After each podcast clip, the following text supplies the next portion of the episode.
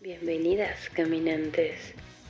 Pasen a la guarida de las brujas y pónganse cómodas, porque desenterraremos juntas los secretos del lado oculto de la luna.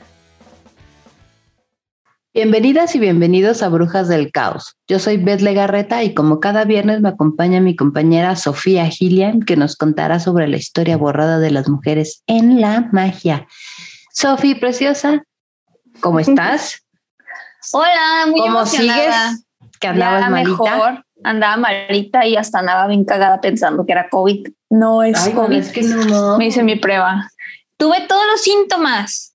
Este, fiebre, dolor de garganta, este, mucosidad, todo, todo, dolor muscular, me dio un dolor muscular cañón, que dije, fuck, esto es COVID. Dije, esto es COVID. Y me fue a hacer mi prueba, ya llevaba varios días. Es que se nos olvida que ahorita que hay otras enfermedades como de la temporada, ¿no? Porque sí, ya Sí. todo el mundo es COVID y está así de No, y esto tiene un frillazo. ¿no? Al menos acá en Guadalajara, en, en la zona en donde estoy yo, que son las afueras, hace mucho frío, mucho. Y la neta, pues no, me morí y ya reviví. Así que aquí andamos. Vente para acá. Morelia. Que por cierto, spoiler alert, pronto, pronto vamos a poder grabar en vivo por pronto, fin. pronto, Qué emoción. pronto, pronto, pronto, pronto. Chan, chan, chan, chan, chan, chan. Pero bueno, ¿y tú qué onda? ¿Cómo estás? Yo muy bien, preciosa, la neta. Estoy muy contenta de haber regresado, de que la banda está viéndonos. Pero quiero recordarles, por favor, por favor, denos like, por favor, por favor, comenten. Por favor, lo que quieran, comenten un puntito, este, comenten lo que, Lo que quieran sea. y suscríbanse, es más, su emoji favorito. Exactamente. O un refrán, sí. un Y a los de que sabiduría vieron- ancestral. Y los que vieron este nuestro último video, si no lo han visto, láncense a verlo, pero si ya lo vieron, muchísimas gracias, porque hablamos María de la doña Félix. María Félix y todo lo que fue su vida y, y- y cosas muy curiosas sobre ella. Así que por favor vayan ahí. Por ahí les vamos a dejar en la descripción el link para que se animen y se avienten también, ¿por qué no? Maratón de todo lo Maratón, que tenemos y lo que maratón. hemos grabado ya. de las primeras dos temporadas, que esta ya es la tercera, porque bueno, nosotras mismas ah, dentro del proceso de hacer este podcast hemos tenido diferentes temporadas. Intermitencias, intermitencias Sí, no, que se eh, disfrazan de temporada. La vida. La vida en Pero general. pues ya Y la por idea es- cierto, ay, a todo esto, ¿en qué episodio vamos? eh, este es el 27, tercera temporada, episodio 27, que no he querido Oh romper la continuidad de, de los episodios desde el... Fíjate que sí quería explicar esto, qué bueno que lo dijiste. A Este, ver, no he querido romper la, no sé. la continuidad de los episodios desde el primero hasta el 27 para que si llegan a los episodios por cualquier otra fuente, vean así de, ah, este es el episodio tal, hay más episodios y se metan al canal y digan, ah, mira, sí, hay 20. Vaya, vaya, más". vaya. Sí, Es, para, así es, estamos. es un bait, muérdanlo, por favor. pues bueno, hermosa, ¿estás lista para comenzar? Estoy listísima. Y tú con tu agua de agua yo- mágica. Es agua mágica. La mía también, bastante mágica. Pues Un poco más bueno, mágica. Hoy en Brujas del Caos vamos a hablar de las brujas de la noche. Ah, caray, a ver, a ver. No tengo idea de qué, pero me intriga. que no te la sabes. Estoy segura de que no, no me suena. Suena que, algo, de lo que me acordaría. Muy probablemente. Así que bueno, vamos a empezar. María, perdón, Perdón. Marina Raskova era una mujer rusa que se convirtió en un hito nacional al ser la primera mujer en sobrevolar la distancia entre Moscú y llegar al desconocido Medio Oriente. Piloteó victoriosamente en un ANT-37 Rodina. Y les platico un poco más. Marina nació un 28 de marzo de 1912 bajo el signo de Aries Otra en una familia de de, otra clase Aries. media. y es otra Aries en este episodio. Así es, porque si no saben, acá esta brujita, la Beth, es Aries. Aries. También, pero también María Félix ve el episodio pasado. Sí, qué pedo. En fin. de fuego. Ella nace en una familia, ella nace en una familia de clase media, hija de padres músicos. Fue natural que creciera en un ambiente artístico muy interesante. Así fue como su padre, Mikhail Malinin, la convenciera de enlistarse en el Conservatorio de Música de Moscú. Su carácter intenso y perfeccionista rápidamente la hizo notar que ella perdía la paciencia y entonces así fue como encontró una disciplina muchísimo más afín a sus intereses, la química. Imagínate, ¿no? Oh, alquimista. Básicamente. Su padre había fallecido y su familia necesitaba una forma de sustento. Así fue como Raskova comenzó a trabajar como química para una fábrica de tintes y podría decirse que a partir de todo, de ahí todo fue muy rápido. Básicamente, Marina terminó casándose con un ingeniero llamado Sergei Raskov, con quien no duraría mucho después de tener un hijo y finalmente terminó divorciándose. Logró ah. obtener trabajo como dibujante de planos en el Centro de Navegación Aérea de la Academia del Aire de Moscú y rápidamente se enamoraría del tema, la aviación. O sea, una borra talentosa. Claro. En áreas bastante diferentes. Y difíciles además le jalaban los dos lados del cerebro. Su interés hacia la carrera y su velocidad para aprender del tema la hicieron destacarse rápidamente en materia aérea. En tan solo un año logró llegar a ser la primera mujer en inscribirse en la Academia del Aire de Shuskovsky, perdón. Y así fue como se graduó en 1934 y comenzó a tener vuelos importantes. Uno de ellos en 1938 destacó, y cito, Marina Raskova, Valentina Grisogudova, Polina Osipenko decidieron emprender un vuelo récord donde atravesaban toda la Rodina. Así se le llamaba el territorio ruso aquel entonces. Así fue como despegaron de Moscú hacia la lejana tierra de ¿Puras mujeres? Puras morras. Un vuelo que en promedio, sí, claro, y ahorita vas a dar cuenta de muchísimas cosas más muy poco comunes y para la época. Y un vuelo total. que no hay tantas pilotas. Claro, la verdad, pues sí, no, no he escuchado de muchas, pero vas a ver, ahí vas a ver. Un vuelo total de 26 horas sin escalas se convirtió en una verdadera pesadilla para cualquier piloto no experimentado. El cruento clima de la tundra y estepa rusa no serían fáciles de sobrellevar. A la altura de Siberia, el hielo en el aire empezó a acumularse sobre las superficies de la nave, provocando así que el peso se incrementara. Comenzaron lanzando los artículos innecesarios fuera del avión y al ver que no mejoraba la situación, la valiente Marina se lanzó al vacío y así logró ayudar a sus compañeras a volver a un vuelo seguro. No inventes. Y se, o sea, se murió, me imagino que no traía paracaídas, ¿o sí? Aguanta, aguanta. Ah, Esto solo es como, calma, mi querida Aries. Mientras ella arriesgaba su vida, ya. ella tan solo tenía 25 años. Oye, ya acá súper en Rambo. Chica, yo no me puedo acabar una maruchan porque me da miedo que me dé gastritis. Estamos revienta, pero no. Yo vivo con pánico de caerme de las escaleras. Cada que subo y bajo, digo, si ahorita, si ahorita me resbalo, me muero. Pues mira,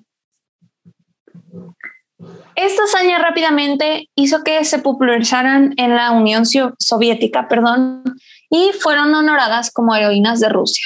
Marina fue rescatada por un campesino y así fue como volvió victoriosa a Moscú.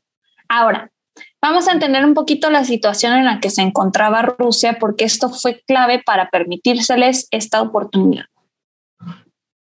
Stalin estaba tan maravillado con Marina que le pidió una entrevista. O sea, imagínate, el mismísimo Stalin. Mm, le pidió una entrevista qué orgullo, a qué miedo. Ahorita vas a ver. amarraba a Stalin. Pues sí, pero es Stalin. Por eso, justamente por eso digo, no sé si decir qué orgullo, qué miedo, porque es Stalin, ¿no? Pues le pidió cita, no fue como que la haya secuestrado para entrevistarla. Ah, eso sí, eso sí. Así que, bueno, ella aprovechó la conversación para ofrecer un ejército aéreo compuesto por mujeres, porque si ya recordamos en la época estábamos en la Segunda Guerra Mundial.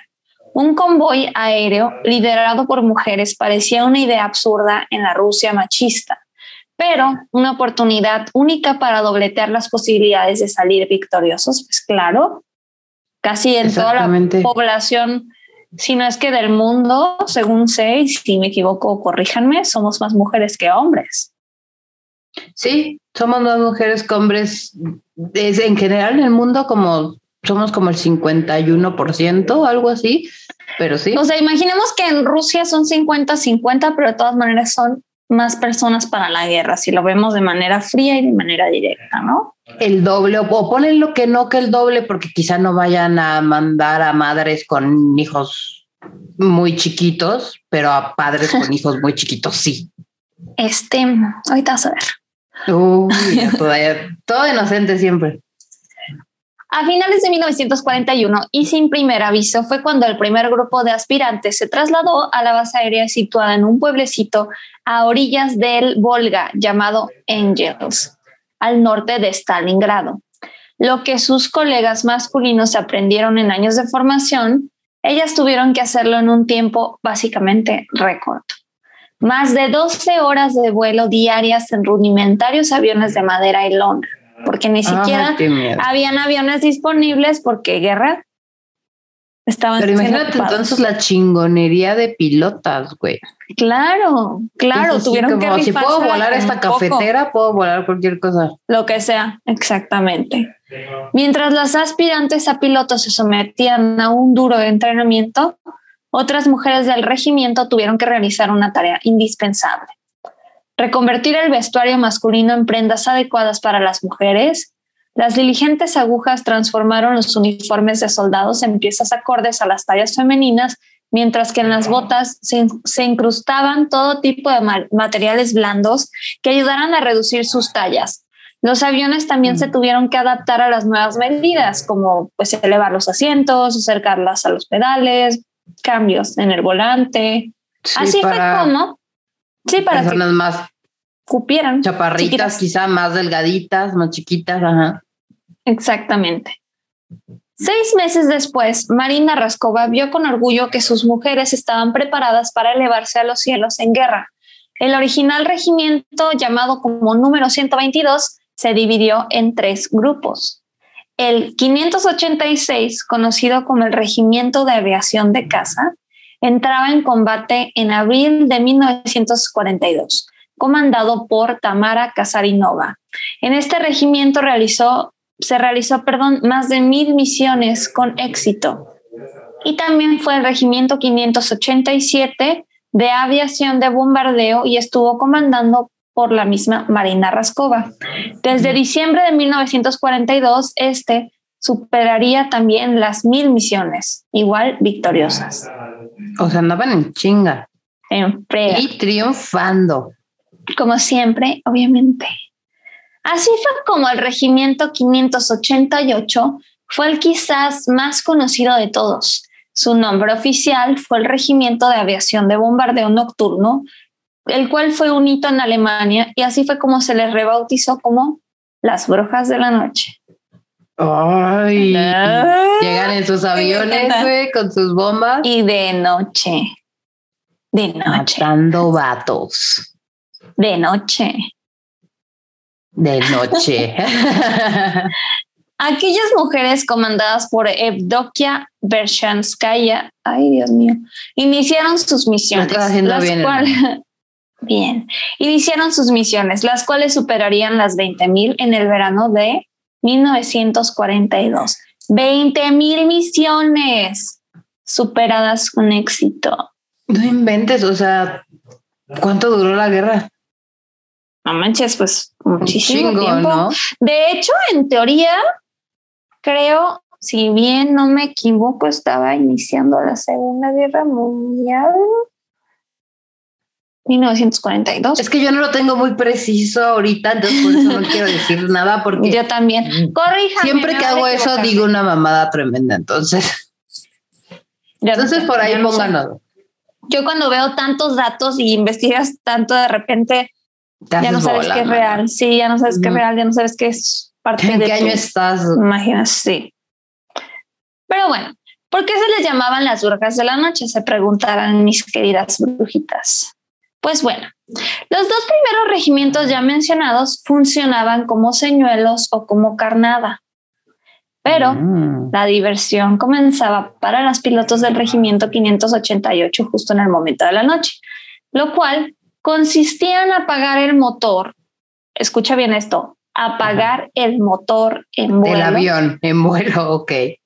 Porque eran tan ruidosos los motores de esos aviones Que para no ser interceptados entre la neblina, el frío y la noche, apagaban ese motor y se la jugaban con pues el aire, con la gravedad y con todo para sorprender con bombas a sus enemigos. Ok. ¡Qué hardcore! Güey, semikamikaze, porque cualquier cosita y te tardas un poquito más en prender o de repente ese día anda el motor muy, muy frío, el güey. frío, exacto, el frío a esa altura y con el clima de Rusia, donde no prende esa madre, Exactamente, o, o se tarde. Digo, que se supone que un buen piloto podría aterrizarlo, pero donde no, sí, era una, era una, ¿qué vas a ver? En fin, como les decía, pues todas sus misiones se ejecutaban de noche, lo cual terminaba dándoles un susto de muerte a los enemigos.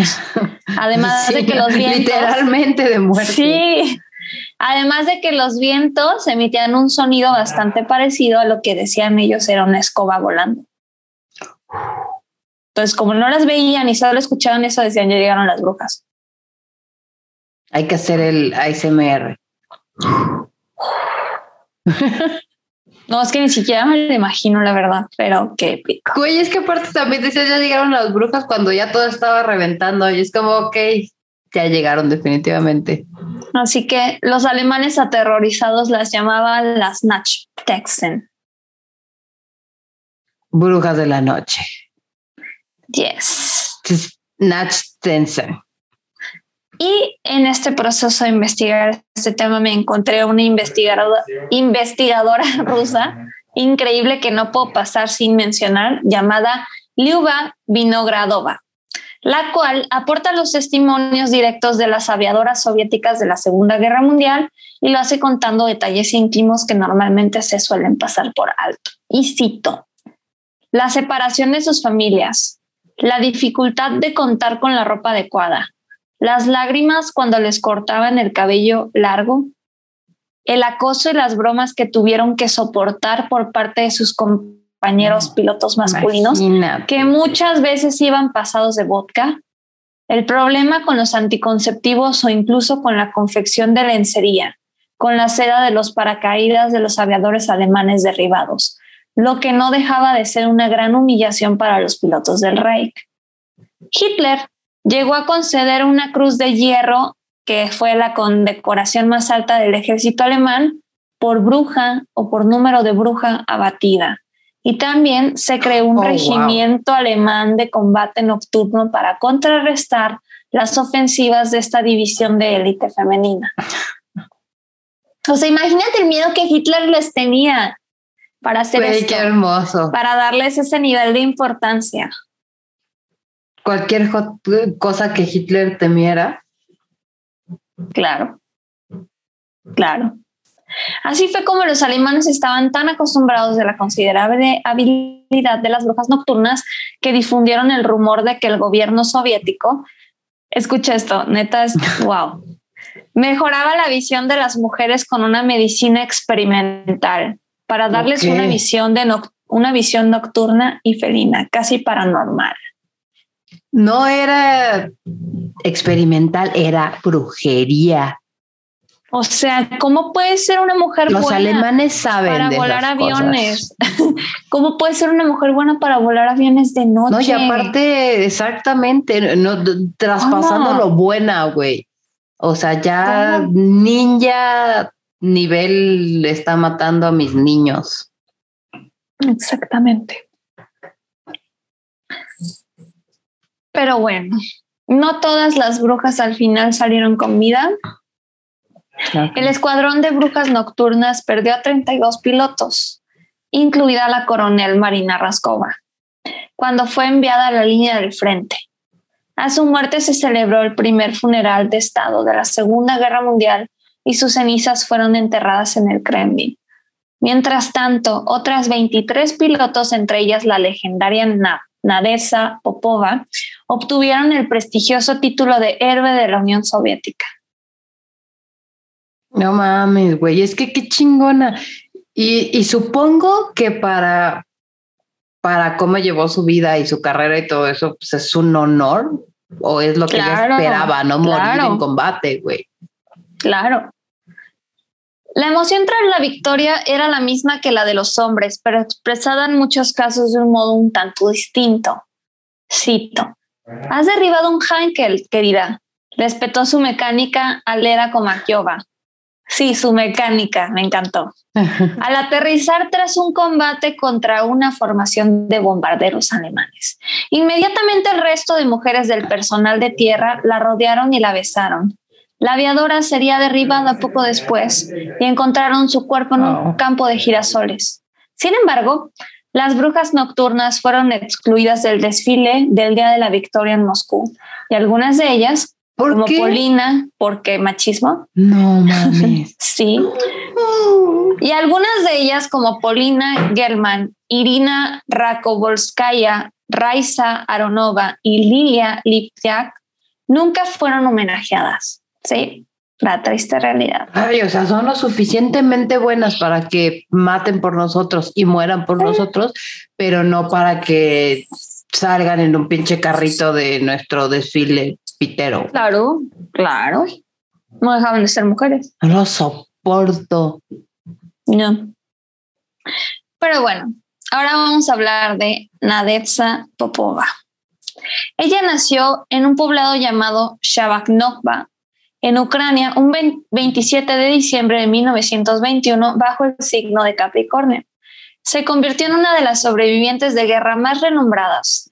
Ella formó parte del famoso Escuadrón 588, o sea, una bruja de la noche, y logró ser estudiante e instructora de vuelo para sus demás compañeros. Y cito algo que ella dijo en el 2010. A veces miro la oscuridad y cierro los ojos. Todavía puedo imaginarme a mí misma como una niña allá arriba en mi pequeño bombardero y me pregunto, Nadia, ¿cómo lo hiciste? No inventes, güey, es que sí de estar bastante loco. Sí. Eh, o sea, imagínate que ya de repente ahorita ya estamos en una edad en que cosas de la primaria o secundaria o así se nos hacen tan lejanas y como, ay, yo no sé cómo aguantaba eso, yo no sé cómo hice claro. Ahora imagínate media vida, güey, de diferencia y algo tan mamón, si lo ves en retrospectiva o lo lees en los libros o lo que sea y es, no mames que yo fui. Claro, y aparte yo lo pienso así, ¿no? O sea, imagínate, pues a final de cuentas la guerra está ahí y también estarías en tu casa temiendo que no te caiga una bomba, entonces, claro pues ahora pensándolo, pues hasta yo me hasta yo me arriesgaría si me dieran la oportunidad y si me gustara, claro. Es defender a los tuyos, a tu familia. No, y déjate de defender, simplemente vivir la guerra como desde el punto de vista de ya no soy víctima. Ataque. Ya soy víctima. Ah. que cabe destacar que no estoy a favor de la guerra, pero si te toca vivir una, pues ¿qué te queda? Pues sí, güey. O sea, ay, no, el tema de la guerra es bien horrible porque creo que cualquiera de las opciones que puedas tener, porque opciones pues siempre hay, ¿no? Que todas sean horribles es diferente. Son horribles. o matas o te matan. No, qué horrible. En fin, muchas de aquellas mujeres dejaron su vida a bordo de aquellos pájaros de lata inestables, peligrosos y frágiles pero lo hicieron la verdad con valentía, instruidas por mujeres, en un ambiente de mujeres y para mujeres. Separatista. Exactamente. Y cito, yo era una persona muy animada, enérgica y salvaje. Me encantaba el tango, el foxtrot, pero me aburría la vida. Quería algo diferente. Así fue como ella se enlistó en uno de los aviones de combate más famosos. Los biplanos PO2. O sea, literalmente fue por este pedo de estoy aburrida, cualquier destino que me pueda deparar como mujer dentro de este, de este pedo está súper aburrido. Así que mejor vamos a buscar adrenalina, vamos a algo diferente. Los biplanos PO2 volados por las Night Witches tienen una ventaja sobre los Messerschmitt alemanes, los cuales eran más rápidos y mortíferos. Su velocidad máxima era inferior a la velocidad de pérdida de los aviones alemanes, por lo que era difícil derribarlos. Los PO también eran excepcionalmente maniobrables. Así fue como Popova fue derribada varias veces, aunque nunca resultó gravemente herida. O sea, varias veces la tumbaron y se volvió a subir eso, mamona. No puedo imaginarme el pánico eh, de estar dentro de un avión que se está cayendo y que tú eres la pilota y sabes que esta madre se va a caer, efectivamente se va a caer. Imagínate el pánico y, luego eh, vencer el miedo y volverte a subir y volverte a subir y volverte a subir. Sí, la verdad, sí. Y aparte, o sea, es el miedo y aparte te vuelves a subir con miedo. Pues es que ese es el valor, mana, vencer el miedo, no no tener miedo. Claro.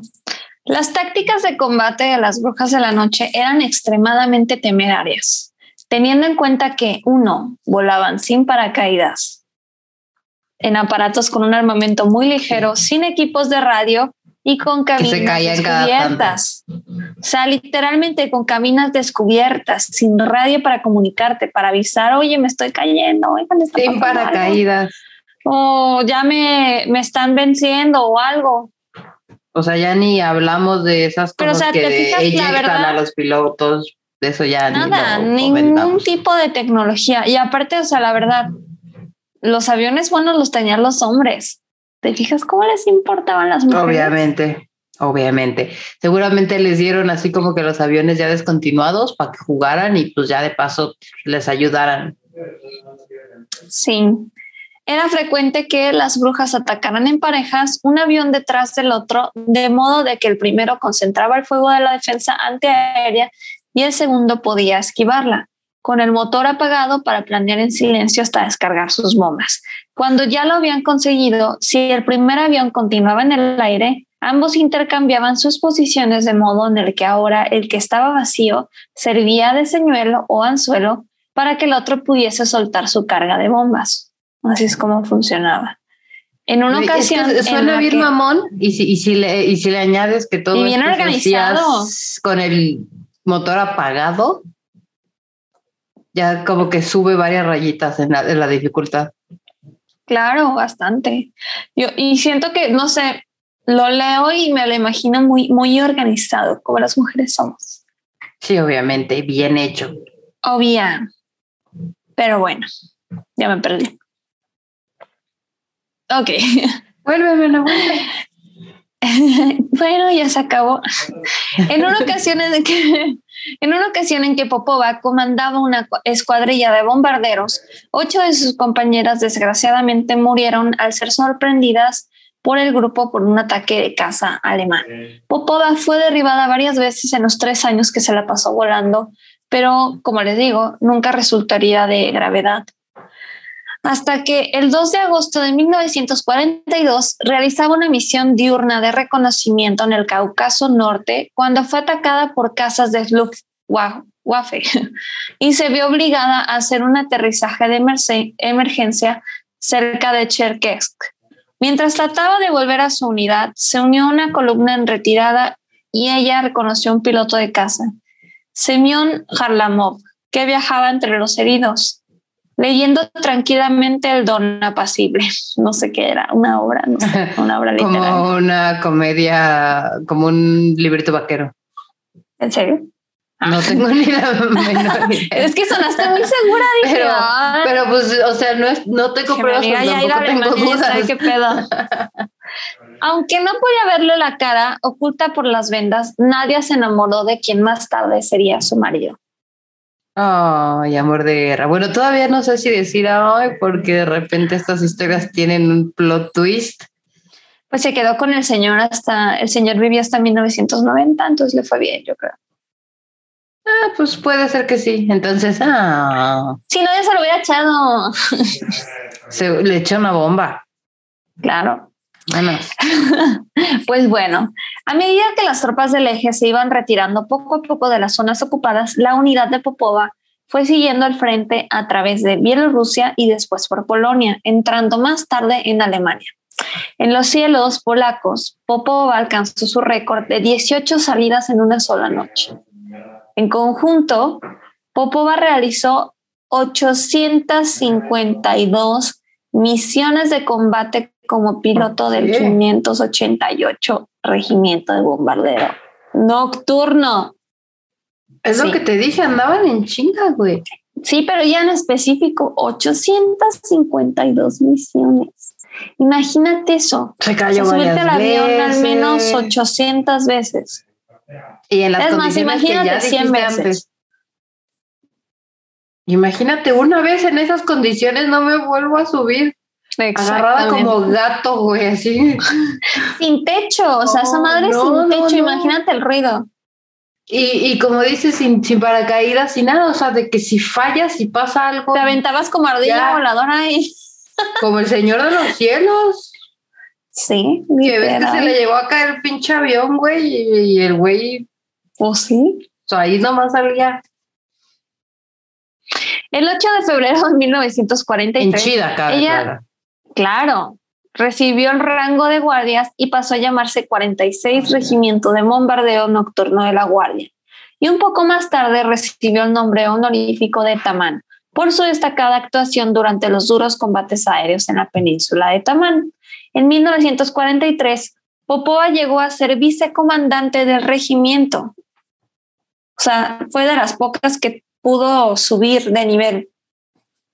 Sí, que, y que le dio tiempo, ¿no? Porque la guerra no siempre le da tiempo a todo el mundo. Claro, y sacando cuentas, las brujas nocturnas arrojaron 23 mil toneladas de bombas sobre los alemanes en el transcurso, en el transcurso perdón, de cuatro años, tan solo cuatro años. Imagínate, qué divertido, Sí, la verdad. pues todos los ataques. Sus caras. sí. La propia Popova completó, como les decía, las 852 misiones y pues después de la guerra, ¿qué le quedó? Encontró trabajo como instructora de vuelo, pero nunca jamás volvió en combate. Fue de las pocas sobrevivientes que quedaron. Falleció triunfante un 6 de julio de 2013, sí, un chingo. Y de no haber sido por ella, no se pudo haber contado esta historia de mujeres tan increíbles que participaron en la guerra y que fueron silenciadas por la historia masculina de su país. Que fueron ignoradas totalmente, o sea, así de, ay, sí, mija, este, qué chido que nos ayudaste, qué chido que muchas de ustedes murieron dentro de nuestra guerra, dentro de nuestro desmadrito, porque al final del día las guerras, güey, siempre son patriarcales. ¿Cuándo, cuándo Claro. una guerra, una guerra que De no puras iniciada mujeres. por vatos, güey? O sea, o- Claro. o, que haya sido iniciado entre mujeres, ¿no? Así de, Sí, Ay, claro. Y yo, y yo no otra, llamaría, yo también. claro, yo no las llamaría ignoradas porque más bien como que hubo algunas que fueron como las protagonistas de la historia, pero sí se me Ujú. hace feo que no consideraron a muchas también muy destacadas. De hecho, hay una lista de, de mujeres destacadas aquí que si me pongo a contar sus historias, que no estaría nada mal, pues es extensa, o sea, hay muchísimas. Pero Sí, pues sea, bueno, historias, hay mujeres que han ayudado a ganar guerras este, dentro de la historia, hay, hay muchas, las hay en México, las hay en, en un chingo de lados, en ¿no? todo el mundo. Que es como este clásico que- pacto de, de, a ver, ayúdame, güey, y, y luego yo te voy a dar derechos, que no importe que seas mujer, de todos modos vas a tener derechos, pero cuando ganan, huevos que Exacto. te la creíste. Así que aquí está su podcast de confianza que les va a ayudar a conocer más mujeres en la historia. ¿Y por qué digo de la magia en este caso? Porque pues eran brujas de la noche. Güey, pues con esas maniobras y esas cosas que hacían en el aire las morras, perdóname, pero sí, si volábamos brujas. en escobas, ¿cómo no iban a volar en esas madres? es- Y pues bueno, espero que les haya gustado este episodio una vez más de Brujas del Caos para ustedes. Y recordarles que nos sigan en nuestras redes sociales y por favor nos recomienden, compartan, den like, pongan un emoji, lo que quieran, si se quieren desahogar del ex porque Venus y Mercurio están retrogradando, adelante, aquí las leemos, pero en los comentarios. Así Nosotros no aventamos bombas desde aviones, pero aventamos en Twitter quizás no, en Twitter y, comentarios así súper chispas no ay no ni lo uses hermana ni lo uses. No lo entiendo. yo no lo entiendo sus madres. Así que bueno Beth hablando de eso tus redes Hablando de eso, síganme en Twitter, bajo vagabunda y en Instagram, preferentemente. Me cae mejor Instagram que Twitter, nada más entro como a, a, me caga el mundo. Entonces, síganme. Te la pasáis todo el tiempo. Sí, porque la mayor, la mayor parte del tiempo me caga el mundo. Exacto. Pero, bueno, síganos. Así es. También recuerden también recuerden, también recuerden seguirnos en Instagram como arroba brujas del caos y yo solamente tengo Instagram. Estoy como arroba suni-gillian. Se lo vamos a poner por ahí. Y por favor, recuerden comentar qué fue lo que les gustó de este episodio y si tienen historias que les gustaría escuchar de nosotras, por favor. Estamos sí, pongan ahí sus, sus opiniones sus este, sugerencias de mujeres chingonas. Así que bueno, felices de contar estas historias. Perdón, es que la grabación me está saltando, brujitas, pero pues para que vean que esto es grabado en vivo, no en vivo. Es grabado en muerto. en muerte. En muerte y destrucción. Con esa bonita idea, cuídense mucho del Omicron, por favor. Y recuerden que nos vemos cada viernes a la hora de las escuchamos. Tres de la mañana. Bye. Bye.